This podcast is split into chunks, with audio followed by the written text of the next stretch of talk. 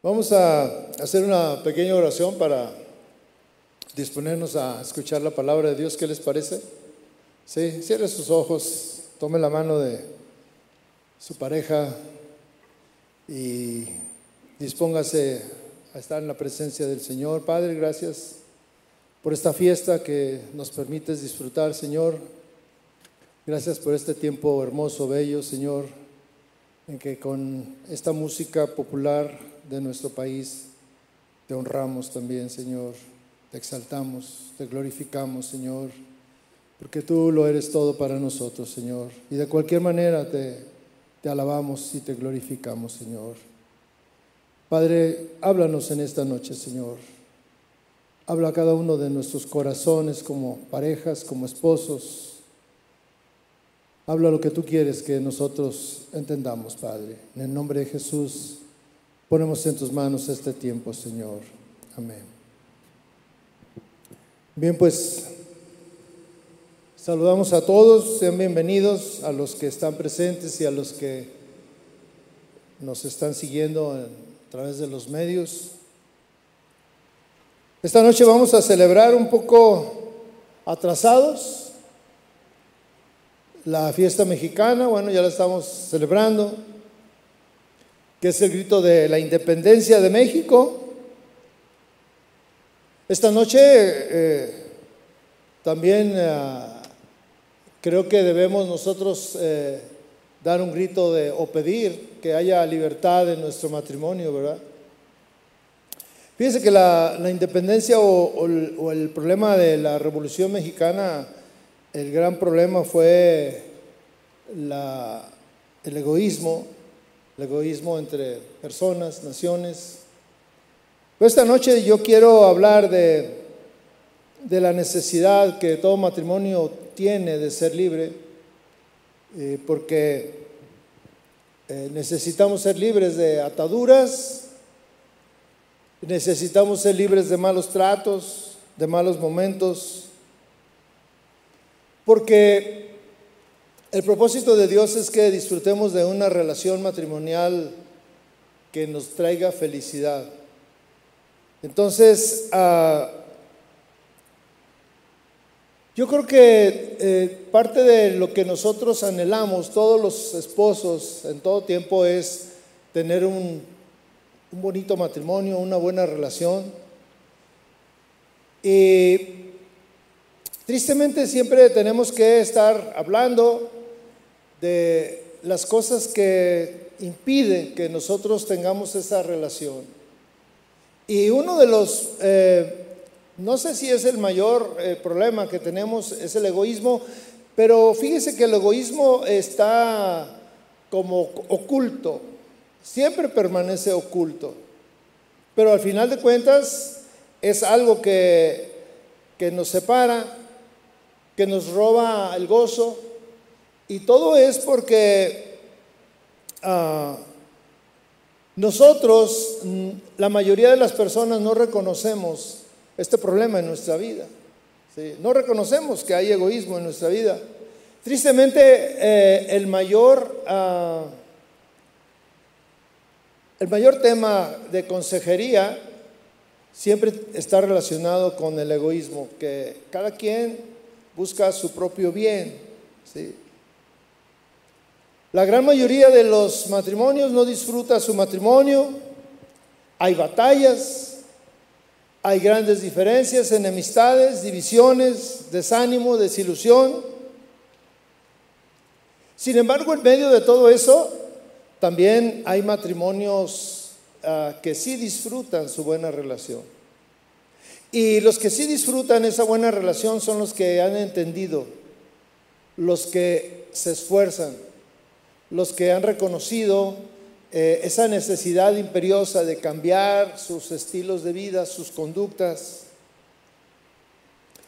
No hay matrimonios perfectos en ningún lado, en ninguna nación, en ningún país, en ninguna edad ha habido un matrimonio perfecto, pero sí hay matrimonios que se esfuerzan, que luchan día con día por ah, lograr esa cumplir con los pactos que hicimos Todos los que estamos aquí hicimos pactos cuando nos casamos.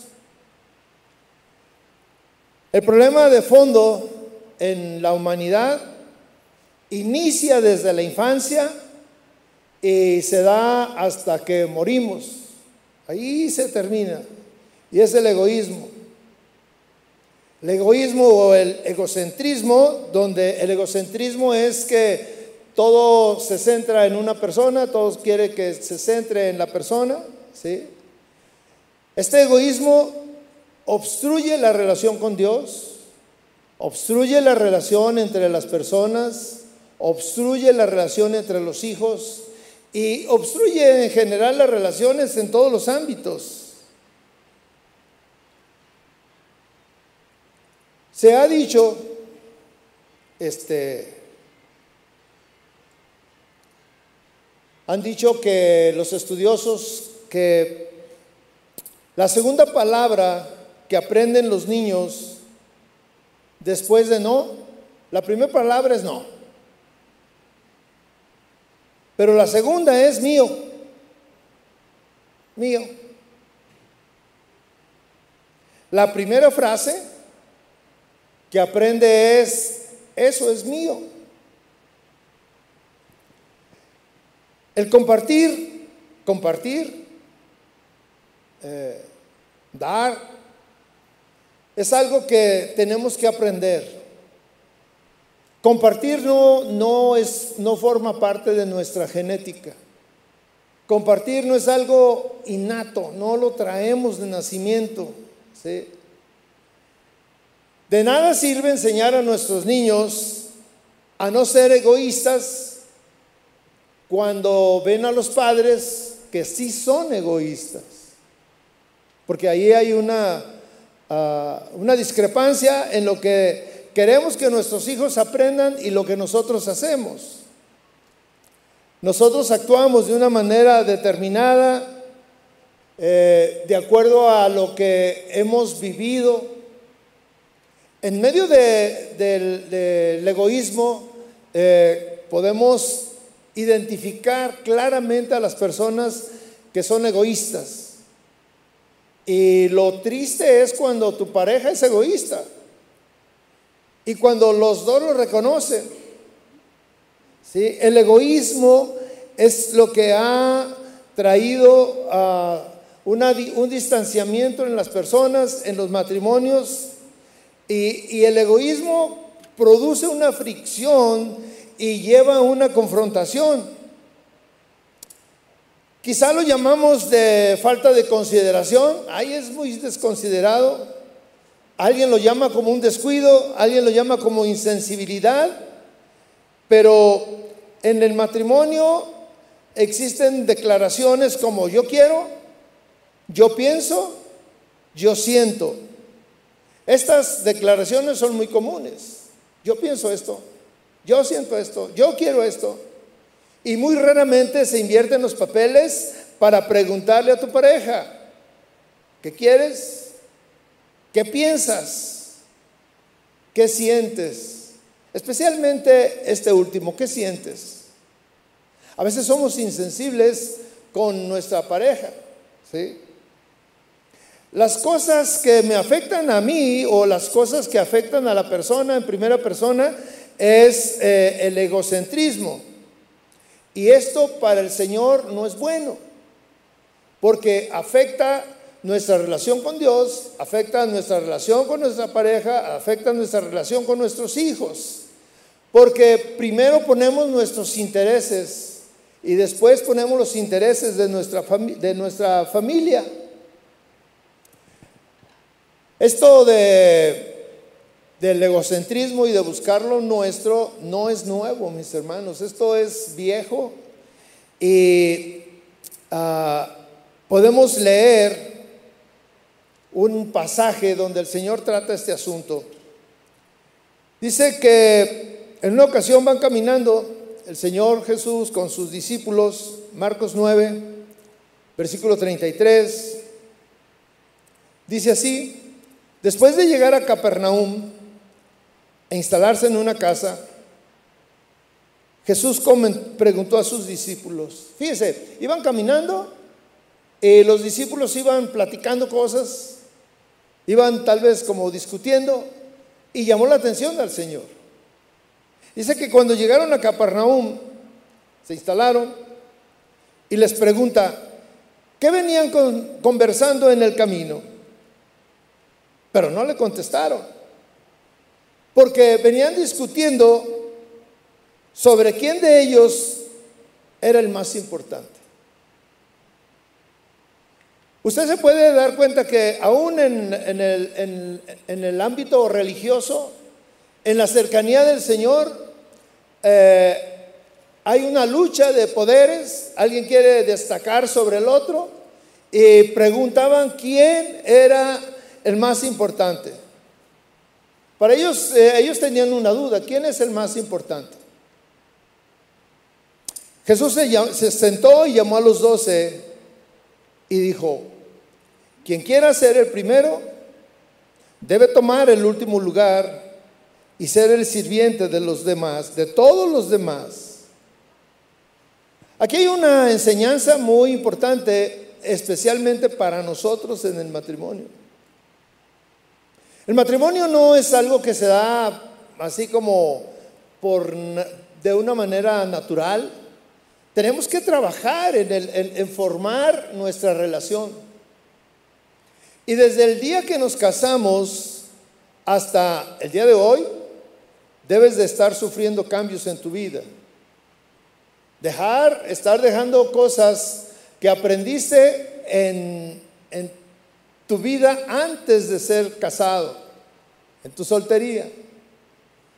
Muchos estábamos acostumbrados a la libertad, muchos estábamos acostumbrados a manejar nuestro tiempo, nuestras, eh, nuestros propios eh, métodos, nuestros propios intereses.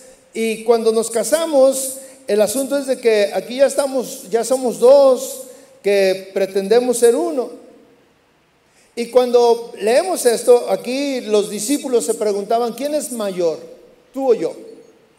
Y yo no sé, Pedro diciéndoles, no, yo soy el mayor. Y Juan, no, no, espérame, yo soy el mayor. Preguntaban quién y el asunto, aquí el Señor les dice, eh, deja algo muy claro, el que quiera ser el mayor debe ser el siervo de todos. Es decir, tomar la posición, a los ojos de todos, la posición más baja. En nuestra cultura, el lugar más importante en una familia le pertenece al padre. El lugar más importante en nuestra cultura le pertenece al Padre. Sin embargo, en el cristianismo, de acuerdo a la enseñanza del Señor, el lugar más importante no le pertenece al Padre. El lugar más importante es aquel el que sirve a los demás.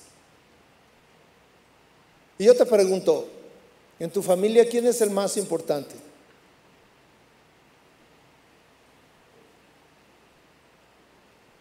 Ahí está, ya escucho que dicen, el que sirve a los demás. Fíjese que, ah, yo cuando estaba preparando esto, mm, parece que, eh, mm, bueno, puede ser difícil reconocer, pero parece que en nuestra cultura el lugar más importante le pertenece a la, a la señora a la esposa. Porque ella es la que, en la mayoría de los casos, es la que sirve a los demás. Es la que siempre está dispuesta a servir a los demás. Ahora, yo le pregunto, ¿esto es correcto? ¿Esto es sano? Y, bueno, yo, yo mm, reflexionaba desde mi época de recién casado, mi cultura, mi enseñanza era de que mi esposa me sirviera. Así me enseñaron, que ella tenía que servirme. Y en, la, en nuestra gran tradición, en nuestra cultura, verdaderamente que lo que nos han enseñado y le han enseñado a las mujeres en casa, y estoy hablando de la casa, de la familia, es que la mujer es quien debe de servir al hombre en todo y a los hijos. Y fíjese, si no, eh, eh, el niño, eh, cuando cualquier cosa, el papá está ahí muy cómodo y lo dice, tu hijo, tu hijo se está portando mal, hay que ir a la escuela, ve a la escuela dar la cara por tu hijo. O sea, siempre la esposa es la que está yendo aquí y allá arreglando todo. La esposa es la que luego nos dice qué es lo que está fallando en casa. A veces hasta se desesperan y ellas agarran el serrucho y el martillo y ahí andan cambiando focos y el hombre está tranquilo porque hay alguien que lo hace. Yo sé que no, yo sé que no es en todos los casos, pero conozco algunos que no están aquí, no se preocupen. No vinieron. Pero cuando, cuando yo leo lo que dice aquí la palabra de Dios y el Señor diciéndole a sus discípulos, porque el, estar en, el lugar donde todos er, eh, eh, eran vistos, por ejemplo, los discípulos eh, acompañaban al Señor y eran vistos por todos. Entonces, toda la gente les daba un lugar, un reconocimiento a ellos de decir, pues ellos van adelante, ellos son los que, eh, eh, los que están en, la cabeza. Y, muchas veces eh, ellos mismos esperan que les den un lugar de importancia. Cuando el Señor dice, en el reino de los cielos no es así. En la familia no es así. Usted puede leer toda la enseñanza que trae el apóstol Pablo y el apóstol Pedro acerca de cuál es la posición del hombre y cuál es la posición de la mujer. Y no son la posición que culturalmente ocupan hoy en día en nuestra casa. En nuestra casa. Yo estoy hablando de tu casa, de tu familia, de tu relación matrimonial. En un matrimonio debe de haber una, un desprendimiento de mis, mis cosas, mis propiedades. Obviamente que hay cosas que, pues verdaderamente pues te pertenecen, ¿verdad? Porque imagínate que, este, por ejemplo, tus pinturas eh, no las vas a compartir con tu esposo, ¿verdad? O sea, tus pinturas de las uñas o cosas así, tus zapatillas, pues, ¿no? Son cosas personales. Pero hay otras cosas que, que sí eh, hacemos nuestras y, y hay actitudes egoístas en nuestro trato diario. Muchas veces no queremos eh, participar en, en cosas que son parte de la relación matrimonial. El Señor Jesús amonesta a estos discípulos porque les dice, ellos como siervos de Dios, no era para que lo, fueran servidos, sino ellos estaban para servir. Hay, una, hay un pensamiento muy diferente entre nuestra manera de pensar y, lo, y, cómo ve las cosas Dios. En una ocasión estaba una multitud y los, los, los, discípulos que eran servidores, que eran siervos y estaban aprendiendo a ser servidores, le dicen al Señor, Señor, córrelos porque ya es tarde. Ya no querían trabajar. Dijo que se vayan. Y el Señor les dice, no, siéntenlos y vamos a darles de comer. Qué diferencia, ¿verdad?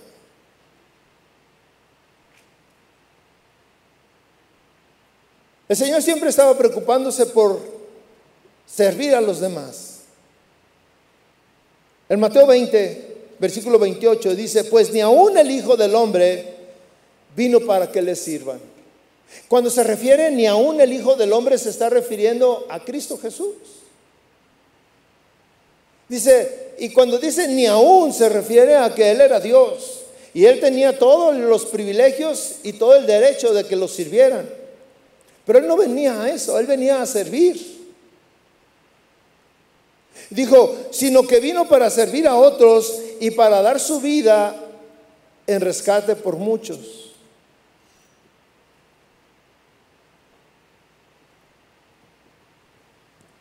Tenemos que cambiar nuestros conceptos, mis hermanos. Y verdaderamente cuando nosotros cambiamos nuestros conceptos y empezamos a vivir lo que dice la palabra de Dios, entonces nuestro matrimonio ciertamente que va a tomar un giro diferente. Porque dicen que las palabras tal vez puedan medio convencer, pero los hechos arrastran. Y si tú actúas de una manera que eh, desprendido de todo egoísmo, de todo que, los demás piensen o que tu pareja piense que eh, tú estás ah, eh, actuando en favor de ella, en favor de él, pues eso debe de, cambiar y debe de cambiar su manera de pensar y decir, yo también quiero hacer lo mismo. Porque en el matrimonio eh, no se trata de quién es el, más importante, sino que el que sirve siempre será el más importante. Y si un hombre sirve a su esposa y la esposa sirve al esposo, en ese caso, ¿quién es el más importante? Si los dos están sirviendo. Si los dos cambiaron su manera de pensar y dejaron esa posición de decir, pues a mí que me sirvan, porque culturalmente yo soy el, el, principal. En Efesios 2.3 dice así, nada hagáis por contienda o por vanagloria, antes bien con humildad, estimando cada uno a los demás como superiores a él mismo, no mirando cada uno por lo suyo, sino cada cual también por lo de los otros. Esta es una enseñanza contracultural, mis hermanos está en contra de la cultura que, en la que nosotros vivimos. Nada hagas por contienda o por vanagloria. Y nuestra cultura es la gloria para nosotros. Hacerlo en beneficio de nosotros. Dice, antes bien con humildad, estimando cada uno a los demás como superiores a ti mismo. Y muchas veces en los matrimonios esto no se da porque incluso hasta parece que hay una contienda, una lucha para ver quién sobresale, para ver quién tiene el mejor sueldo, para ver quién tiene el, mejor currículum. Y, y es una lucha, pensando que ser superiores a los demás. Dice, no mirando cada uno por lo suyo propio. Esto de no mirar cada uno por lo suyo propio, que no veas lo lo que tú eres, sino que veas al, otro, al de enfrente, a tu pareja, que es como mayor a ti. Este es algo contracultural. Esto eh, es en contra de lo que dice la escritura. Es en contra de lo que el, el mundo hace. Lo que la escritura dice es en contra de lo que el mundo hace. Debemos de hacer un énfasis en tomar en cuenta las recomendaciones que dice la Biblia, porque si tomamos en cuenta estas recomendaciones culturales, ¿cuáles son las recomendaciones culturales que traen grandes problemas en los matrimonios? La cultura nos dice que debemos de hacer valer nuestros derechos, que debemos de defendernos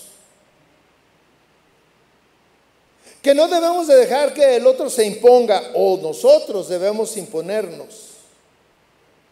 Hay pensamientos de que no tienes por qué aguantarlo. Y con esa clase de consejos, de lucha, de, estar eh, siempre a la defensiva, pues la verdad es que hoy no debemos de sorprendernos de los altos índices de divorcio.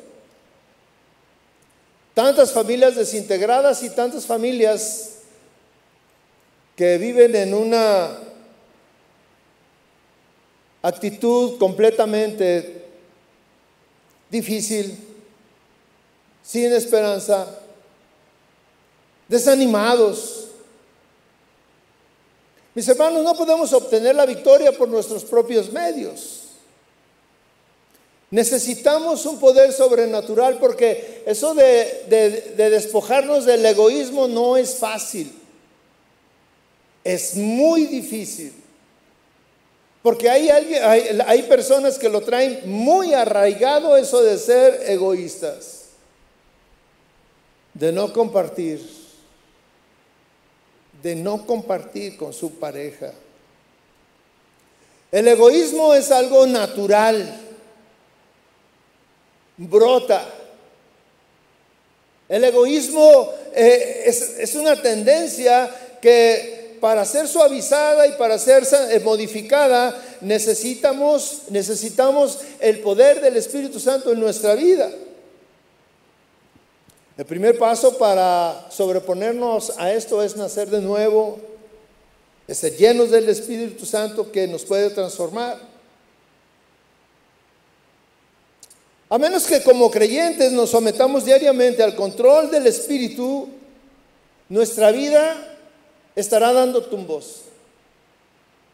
No podemos vivir ajenos al, al poder del Espíritu Santo en nuestra vida. Lo único que puede hacer que nosotros salgamos victoriosos de esta lucha es tener el poder del Espíritu Santo en nuestra vida. Y tal vez tú dices, ¿y cómo es eso? En nuestros días, eh, los matrimonios, en nuestro tiempo, el desconocimiento no es algo que tenemos. Todos sabemos lo que tenemos que hacer, todos sabemos lo que debemos hacer, y más en esta iglesia, mis hermanos. Aquí hemos hablado una vez y otra vez y otra vez acerca de lo que debe de hacer, cómo deben de vivir los matrimonios, y sin embargo, mis hermanos, eh, el problema persiste en los matrimonios.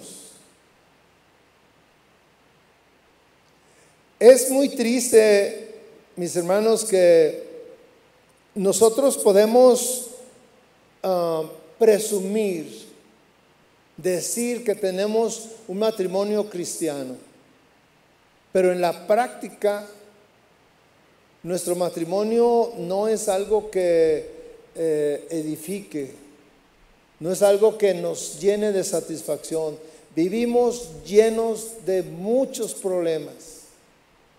Vivimos enfrentando muchos problemas, muchas luchas, mucha eh, diferencia, mucho distanciamiento. Pero el problema es que nadie quiere esforzarse por cambiar. Y cuando alguien no quiere esforzarse por cambiar, eso es egoísmo, precisamente. Porque tú quieres seguir siendo como eres, quieres eh, seguir conservando tu manera de ser, quieres conservar tu lugar, ese lugar que no te permite eh, ser feliz. La buena relación con tu cónyuge, piensa, ¿En qué lugar ocupa el querer que tener una buena relación con tu cónyuge? ¿Es una prioridad? ¿Es una prioridad querer estar bien con tu pareja? Cuando hay algo que es nuestra prioridad, nos esforzamos por lograrlo. Porque una cosa es decir, es mi prioridad, pero si no haces nada, por lograrlo, pues no es tu prioridad. Si tú realmente te esfuerzas en, que eso que quieres como primero, la prioridad es lo primero. Y cuando tú dices, esa es mi prioridad, vas a hacer lo que sea para que puedas alcanzar el objetivo. Entonces, si, tu prioridad es eh, que te resulte fácil vivir con tu pareja, que, sea agradable vivir con tu pareja, que tú encuentres un, un, placer en estar con tu pareja, que haya armonía, que puedas comunicarte, que haya comunicación. ¿Qué tienes que hacer? Pues tienes que esforzarte porque mira, imagínense que usted dice, no, yo quiero tener una buena comunicación con mi pareja, pero nunca platicas con ella. Aunque lo digas, no va a resultar nada. ¿Sí? Yo quiero hacer algunos eh, planteamientos para ustedes. Es importante que nosotros podamos definir nuestra situación. Algo que me mostraba el Señor es que nosotros podamos reconocer en nuestro matrimonio, cada uno de nosotros, ah, quién es el más importante. ¿Quién es el más importante?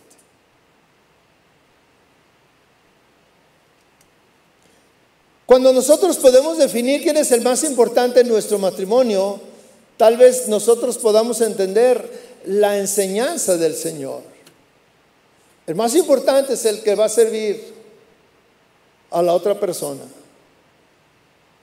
Y, aquí la cosa es, no, no, no es que tú lo vas a hacer porque dices, ah, yo voy a servir porque quiero ser el más importante, no, sino que dices, yo quiero servir porque yo amo a mi pareja. Yo quiero servir porque yo quiero que él esté bien, porque ella esté bien.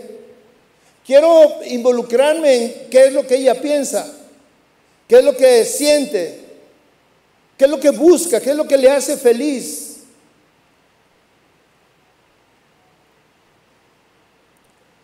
Hay algunas recomendaciones para nosotros, para ustedes. Esto, esto de, de, venir a las reuniones, a las cenas, es muy agradable. Pero mis hermanos, si saliendo de aquí no, no toman en cuenta algo, no ponen algo de lo que escuchamos en su matrimonio, de nada sirve. Lo único bueno que sacamos fue la cena.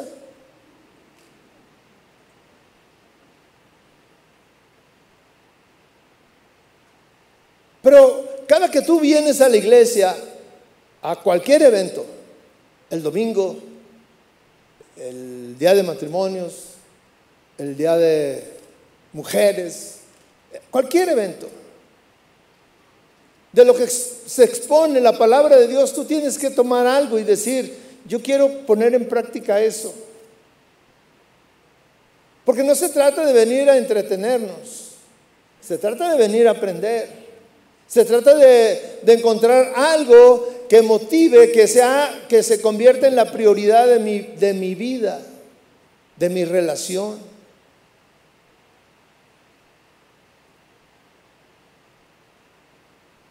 Le voy a dar algunas recomendaciones que usted puede hacer para mejorar su matrimonio. Primero, esto es muy importante, porque es el fundamento. Comprometerse a vivir, hablar y a relacionarse con su pareja. Estamos hablando del el matrimonio. Comprométese a vivir, hablar y relacionarse con su pareja juntos bajo los principios bíblicos. Porque si usted no no, no, no pone en práctica los principios bíblicos y se pone de acuerdo con su pareja y le dice, oye, vamos a hacer esto, yo te propongo que vivamos conforme a los principios bíblicos, pues eso no va a cambiar. Número dos, aquí se va a requerir de mucha valentía. Vamos a hacer un inventario de nuestras acciones, de nuestras palabras que tuviste durante el día con tu pareja. Mire, durante un día, especialmente cuando estamos juntos, cuando pasamos mucho tiempo, hacemos muchas cosas, decimos muchas cosas que hablan de quién eres y qué representa tu pareja para ti. Puede, puede, puede pasar o puede ser un momento difícil confesar, reconocer que estamos mal, que fui egoísta, que fui insensible, que no participé, que no tuve un detalle. Pero en nuestra vida diaria no, no podemos ser como tú lo tuyo, yo lo mío y cada quien hace sus cosas, como extraños, viviendo en la misma casa. Tenemos que buscar esa relación, ese acercamiento y hacer las cosas juntos.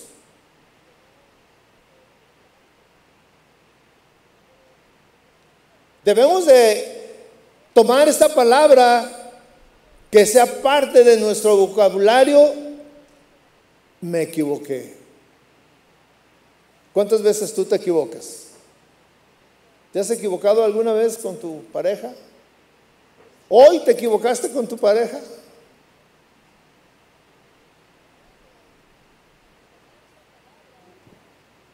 Número tres, tenga una, una sesión periódica, una revisión con su, con su compañero. Invítalo a a salir de la rutina de, siempre.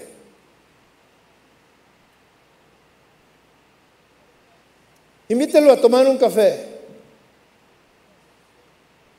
Ayer, ayer este, fuimos a recoger a nuestro nieto y luego eh, le digo a mi esposa, vamos a comer a otro lugar, no a casa. Y luego dice mi nieto, no, no, no, vámonos a casa. Dije, no, es que yo quiero comer en otro lado. ¿Por qué? Porque quiero platicar. ¿Por qué usted no alguna vez lo hace? ¿Por qué tiene que ser tan monótona su relación? Porque no hay un tiempo para eh, decir, mi amor, este, vamos a tomar un café o me invitas a tomar un café. Yo sé que esas, esas invitaciones que luego hace la señora, me invitas a tomar un café, luego ya como que nos pone una, una luz roja, ¿verdad? ¿Qué quiere? ¿Qué hice? ¿De qué me va a hablar? Y luego, pues como no estamos acostumbrados, pero ¿De qué? Pues nos lo tomamos aquí en la casa, ¿no? No, vamos a otro lado.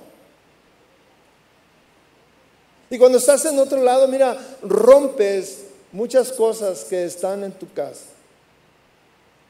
Lo que se trata de, de, esto es que recuperes un romanticismo, recuperes un tiempo de pareja, un tiempo de pareja. Necesitamos tiempos de pareja solos. Es algo necesario, mis hermanos.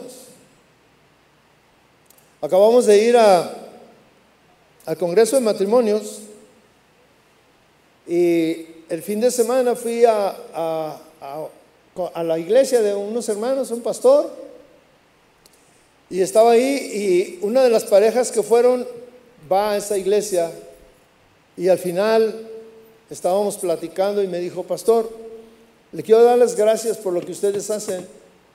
Digo, ¿por qué? Dice, mire, nosotros tenemos 25 años de casados. Y en 25 años nunca habíamos salido solos.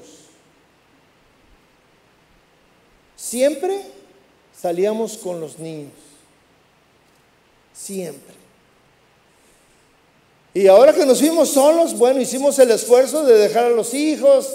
Este, pues yo me sentía así como nerviosa de que, ay, los niños, hay niños pelagartones de 18 años y preocupada de que, ay, ¿qué, va a pasar con sus niños, va? Pero dice, no estaba acostumbrada a dejarlos. Y pasamos un tiempo increíble. Y como nosotros les, decíamos que después de, las conferencias se fueran ellos solos a platicar, este, a relacionarse, Tuvimos una cena romántica donde estaba solamente sentadas dos parejas. Dijo, disfrutamos tanto, platicamos tanto de cosas, mire hermano, cosas que ahí estaban y no habíamos tenido el tiempo para platicar. Usted se puede imaginar que no hayan tenido el tiempo para platicar en 25 años. Pues sí. Y a veces es tan sencillo, no necesitas ir a Cancún necesitas ir a un congreso de nada, simplemente necesitas, eh, mi amor, vamos a tomar un café, vamos a platicar. No tenemos para el café, vamos al parque, vamos a platicar, vamos a caminar.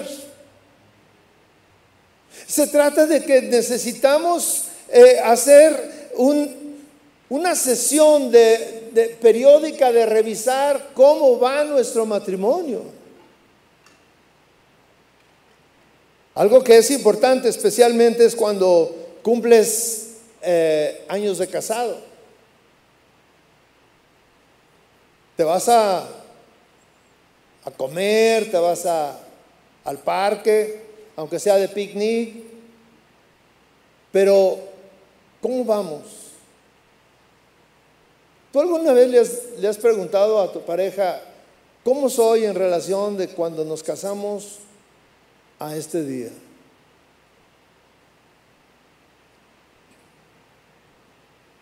Y aquí viene otro tema muy importante, porque a nadie nos gusta que nos digan nuestras verdades. Hay personas, hombres y mujeres, que tienen miedo de estas pláticas. Usted se puede imaginar a hombres que tienen miedo a hablar con su esposa y decirle las cosas. Les tienen miedo. Y hombres grandotes, bigotones y así fuertes, le tienen miedo a la chaparrita.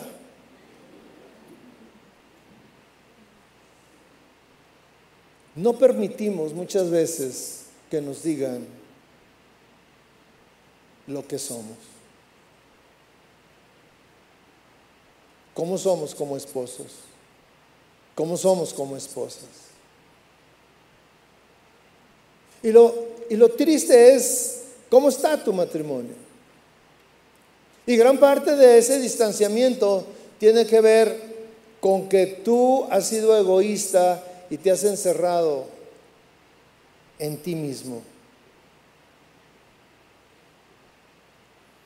El egoísmo en la mayoría de los casos tiene actitudes muy marcadas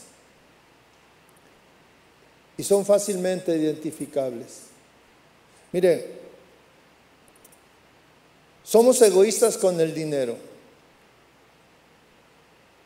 Somos egoístas. Hombres y mujeres. En otras épocas, el hombre era el que trabajaba y era egoísta. Tenía a su esposa en un puño, a la familia. Pero él sí podía darse lujos. Somos egoístas con el tiempo. Egoístas con el tiempo. Y mire, el, egoísmo en el dinero puede ser fácil de, bueno, se puede superar, se puede aguantar. Pero egoístas con, con el tiempo cuando lo, que cuando lo que anhelan las parejas, especialmente las mujeres, es tiempo.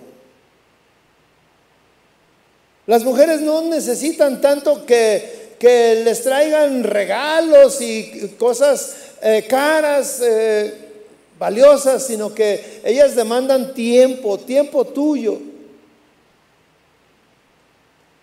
Que estés ahí con ella. Que la abraces.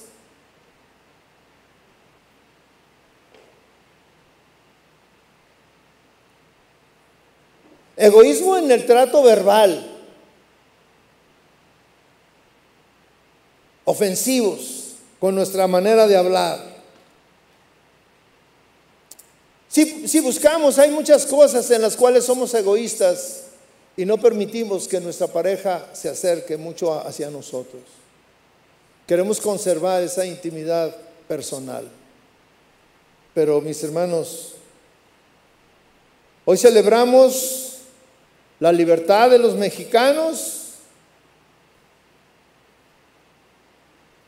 pero ¿no sería mejor también que hoy pudiéramos celebrar eh, la libertad de, de males terribles en nuestro matrimonio? Libertad en nuestra relación, libertad en, esas áreas que son difíciles y especialmente una de las más marcadas es el egoísmo, mis hermanos.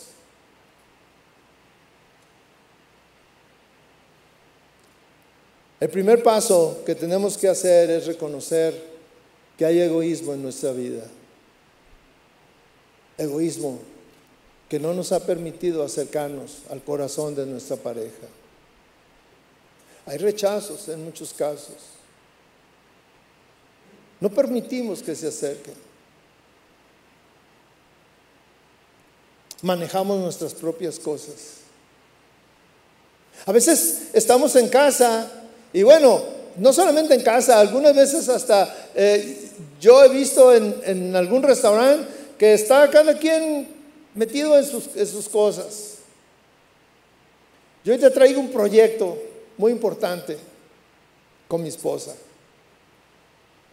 Le quiero proponer que cuando nos juntemos a comer, apaguemos el celular. Había una hermana que por ahí me dijo, hermano, desde que hay celulares, perdí a mi esposo. Lo perdí.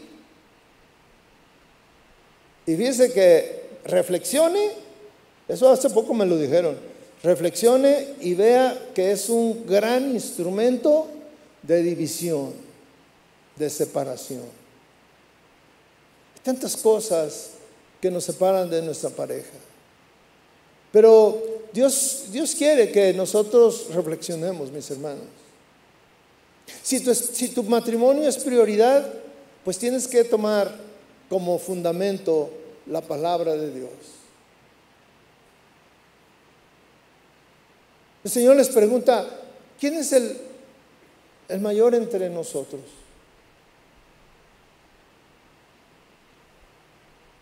¿Quién es el mayor en tu familia? El que va a servir.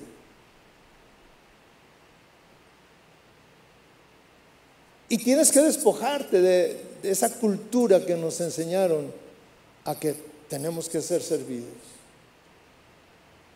Yo te animo en esta noche a que hagas una reflexión. Yo te animo en esta noche a que al salir de aquí platiques con tu pareja y, y le digas, oye, ¿qué con nosotros? ¿Qué con nuestro matrimonio? ¿Cómo estamos? Que seas valiente y le digas, ¿cómo soy? ¿Soy egoísta? Algunas veces ya, algunos sí sabremos la respuesta anticipadamente, ¿verdad? Sí, soy muy egoísta. Hay quien lo dice, yo soy bien egoísta. Yo le pido que cierre sus ojos en esta noche. Ahí donde usted está, cierre sus ojos.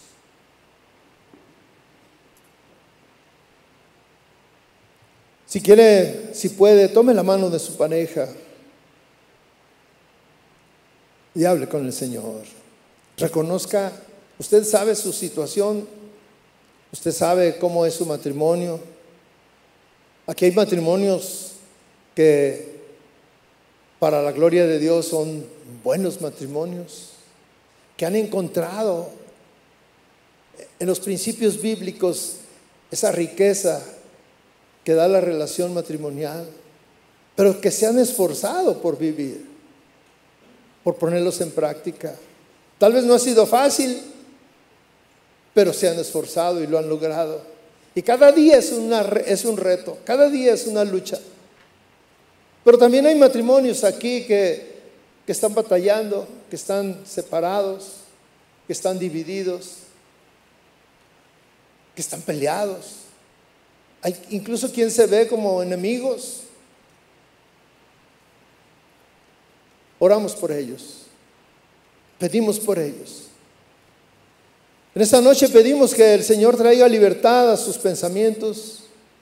En esta noche pedimos que el Señor ilumine sus mentes. En esta noche pedimos que el Señor les dé la sabiduría para y la interesa y la convicción de dónde están y qué hacen.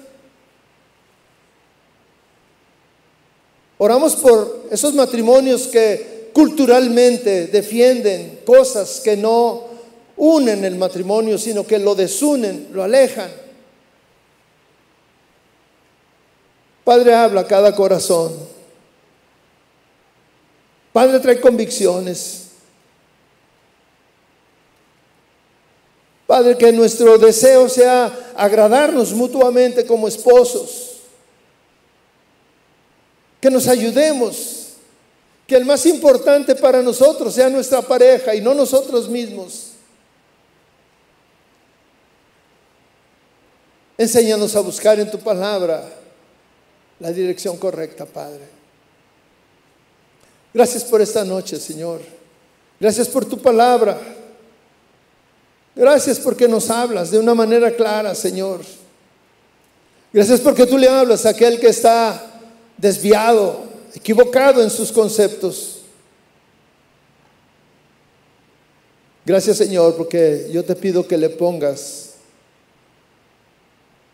una necesidad, que pongas en cada matrimonio una necesidad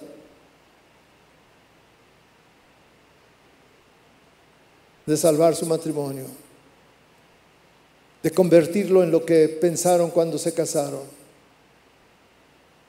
Gracias por este tiempo, Señor. Amén.